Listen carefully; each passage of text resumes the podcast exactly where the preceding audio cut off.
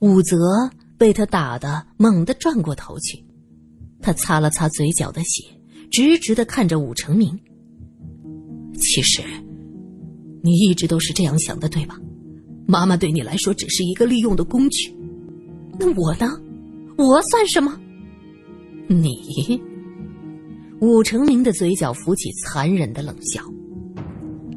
你是工具的副产品，万幸，你有一半我的血统，所以今天才能站在这儿和我一同重振帝国的事业，而不是像个丧家之犬，被沈家的人追着四处逃窜。我们都是工具，我是工具生产的产品。所以你才能制造遇害的假象，抛弃我们。明知道南京陷落，我们就在南京城，你也无动于衷。我当年差点被你的同胞砍掉脑袋，我是躺在死尸底下喝血水才活下来的。你知道那种滋味吗？到处都是尸体的腐臭气，我就扒在河边喝那些被染红的血水，还要小心拨开上面的浮尸。那个时候你在哪儿？武则说到这儿，眼泪涌了出来。到底流着中国人的血，这些有什么好怕的？武成明哈哈大笑。那些死人，尤其是中国人，不过都是木头，是实验的材料罢了。我在哪儿？我在石井将军那儿。每天为各种细菌忙碌着，为我们国家的伟大梦想而忙碌着。你是我的儿子，不过是为了帝国理想吃点小小的苦头，这是值得骄傲的事儿。儿子，你要时刻记得自己的责任。武成明安慰的拍了拍武则的肩膀，武则猛地一抖，大声叫着：“别碰我！你疯了吗？”谁教给你的忤逆老子？武成明大怒，劈头盖脸对着武则是一顿打。武则躲都不躲，只是低着头握拳。苏三浑身被绑着，从他躺着的角度能够看到武则的眼睛。他发现那双眼睛已经充满了仇恨，他甚至闻到了愤怒的味道。一个声音在告诉他，他在发怒。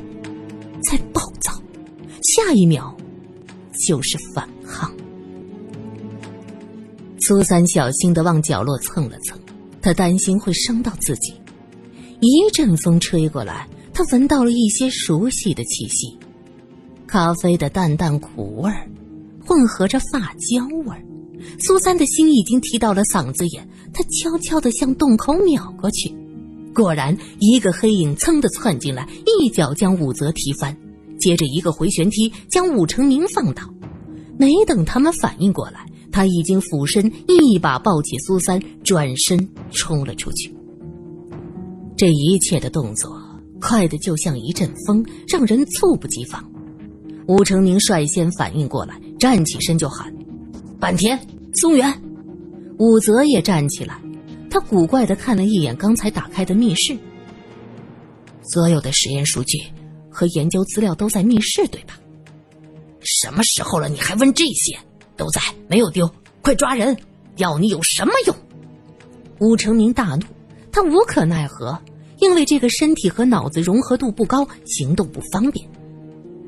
武则摇摇晃晃的站起来，他并没有受多大的伤。只是哀莫大于心死啊！从武成明派人找到他开始，他就一直在想这个问题：你为什么要抛弃我们？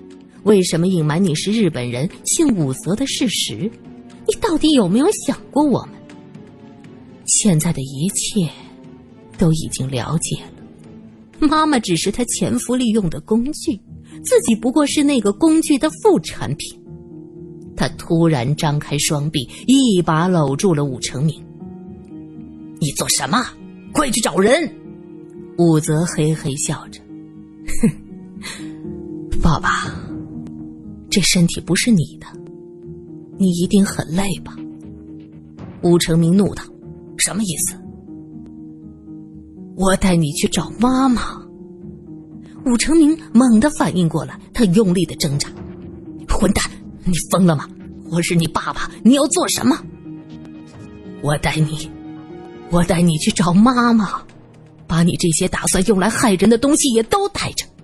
什么大日本帝国的复兴，什么重置帝国的梦想，去他妈的，通通见鬼吧！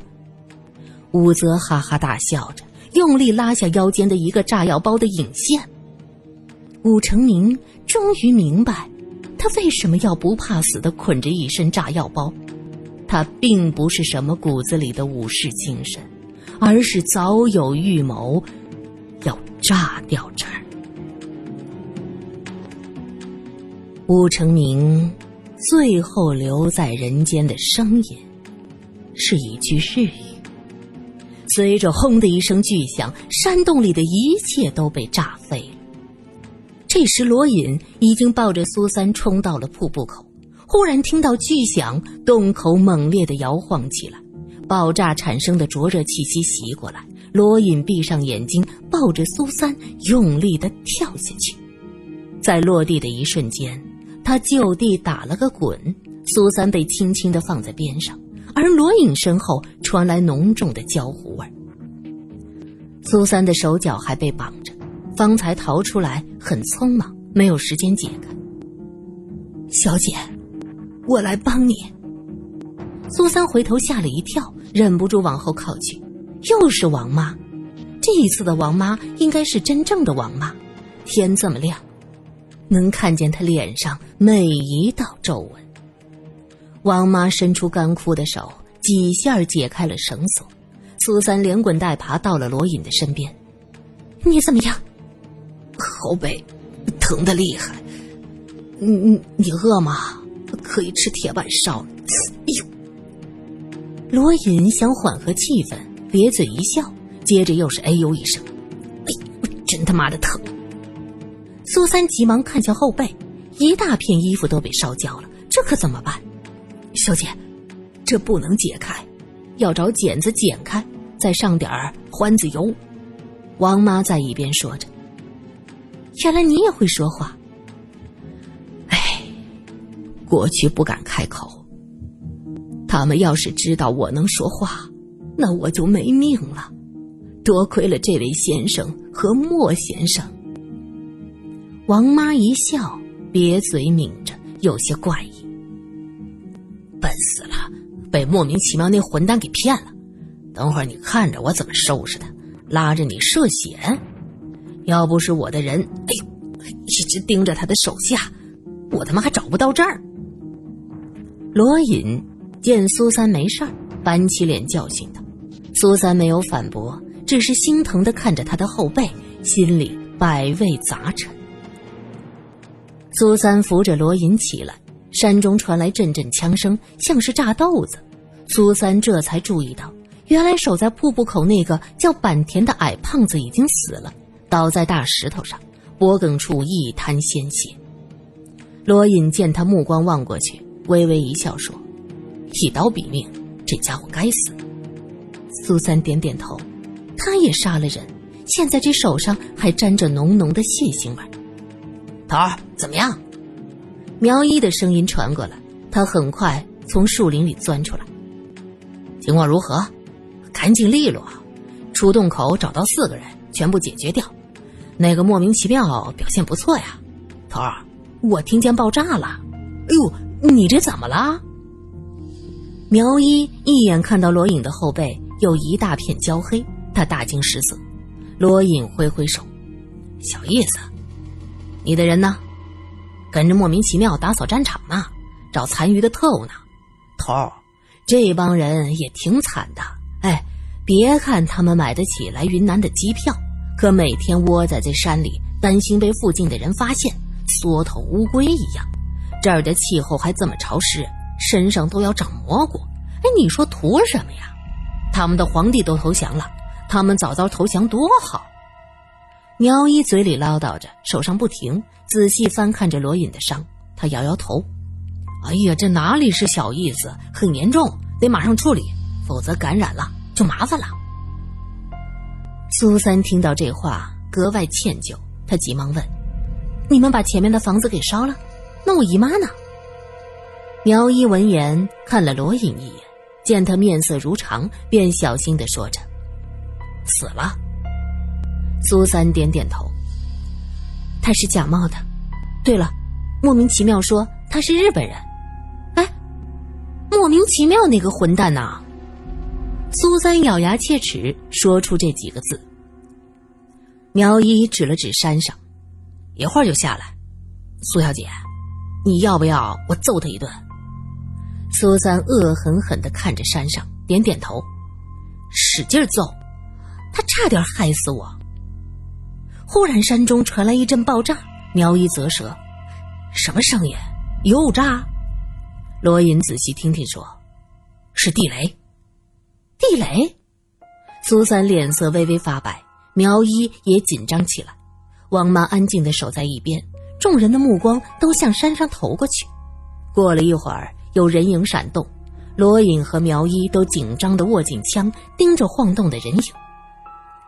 人渐渐走近了，只见一个黑衣人搀扶着一瘸一拐的莫名，另一个也是步履蹒跚。罗隐带来的两个手下。则跟在后面，莫名膝盖以下全是血。看到苏三和罗隐，推开手下，一个人晃悠悠走到苏三面前：“我活着回来了，要杀要打随便你，是我对不起你。这个混蛋！”苏三气得想伸手打他，可是看着他面色苍白，一身火药味儿，腿还受了伤，这手。到了半空，又重重的落下。我真后悔上次救了你，你这个家伙就是个白眼狼。苏三越想越气，你差点害死我，你知道吗？我们组长本来准备的很好，是云南站那帮狗娘养的不配合，还扣押我们的人。莫名的手下不满的反驳，莫名挥挥手，哎。自己家的那点破事儿就不用在这儿说了，你还嫌不够丢人呢？罗隐眉毛一扬，怎么，你被自己人黑了？莫名听到这话，长长叹了口气，他支着腿坐下。我其实想利用日本人这技术，让我们老板复活。罗隐一愣，你说戴先生？是啊。你消息灵通，想必已经知道我们组织各派系心怀鬼胎，内部面临着分崩离析呀。我到了云南，就去找云南站的人，如实讲出我的计划。可哪想到那个姓苏的，哦，不是说你。莫名脸上黑一块红一块，咧着嘴一笑，露出了雪白的牙齿。是苏子雀那王八蛋，表面上答应我说是随时配合。转身就扣我的人，妈的！要不是他，现在也不会是这样。我一定能拿到日本人的东西，让我们老板活过来。罗隐摇摇头，一切要顺其自然，逆天而行，绝对不会有好结果。就算你让戴先生的思想复活，可那只是他的寄生体。军统那些派系的人各有自己的力量，如何会承认这样的戴先生？你这等于让他活过来，又死一次，亲眼看着自己一手建立的组织毁灭，何其残忍！莫名想让戴笠复活是头脑发热，他并没有想到这一点。仔细想来，云南站敢明着发难，就说明军统内部是反对自己这个计划的。即使戴笠的脑细胞能复活，他得到另一种意义上的永生。那么内部人怎么可能放权呢？自己真是太幼稚了。莫名痛苦的拍着自己的脑袋，仰天大叫几声。逆天行事，不会有好结果。王妈在一边喃喃着，莫名这才看到王妈举枪问：“这个人怎么还留着？小喽啰一个带着走不够麻烦的，直接打死。”苏三连忙阻止：“你这是做什么？他不是日本人，不是日本人也是汉奸。你疯了！现在都什么时候了？日本人投降了，他还能在这做事，甚至要装哑巴，一定是他们胁迫的。怎么能不分青红皂白就杀死呢？苏三怒道：“你这个人简直不可理喻。”罗隐也说：“是王妈带我来这儿的，她不是坏人。”王妈在一边说着：“哎，我真的是被他们抓来的，为了活命，就只能吃下他们给的药，嗓子也哑掉了很久。后来恢复了，我不敢说话，怕被他们杀掉。这位先生，我求求你不要杀我。”莫名悻悻的收起枪。这时，王妈指着前面说：“我知道山下附近有一个县城，我们可以去那休息。”两位先生都受了伤，那个县城很繁华的，一定有医生的。你怎么知道？莫名狐疑的打量他。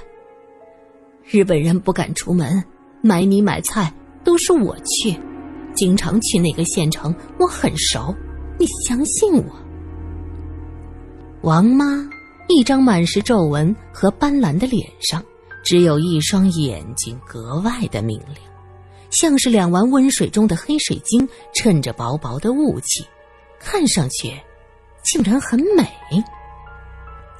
罗隐点了点头：“啊，你还很有些见识，那就带我们去吧。”罗隐带着三个人杀过来，只开了一辆车。他们在公路边的树林找到了莫名的车，电瓶被卸掉了。幸亏罗隐的车里有备用电瓶，重新安好，大家发动车子出发。他们打算先在附近休息，吃点东西，清理一下伤口。毕竟从这儿到市区要走十来个小时。顺着王妈的指点，车子开出去一个多小时，在一个三岔口拐了弯紧接着又走了一阵，眼前是豁然开朗。方才那条路的周围是密林，此刻看到了农田，还有远处的农舍。苏三心想：假如没有这件事。这里倒真是一个好的度假之地。他回过头看过去，远处是高大的忘川山，只是此忘川不是彼忘川，没有奈何桥，也没有轮回。吴成明强行寻找回来的世界，已经随着炸药灰飞烟灭。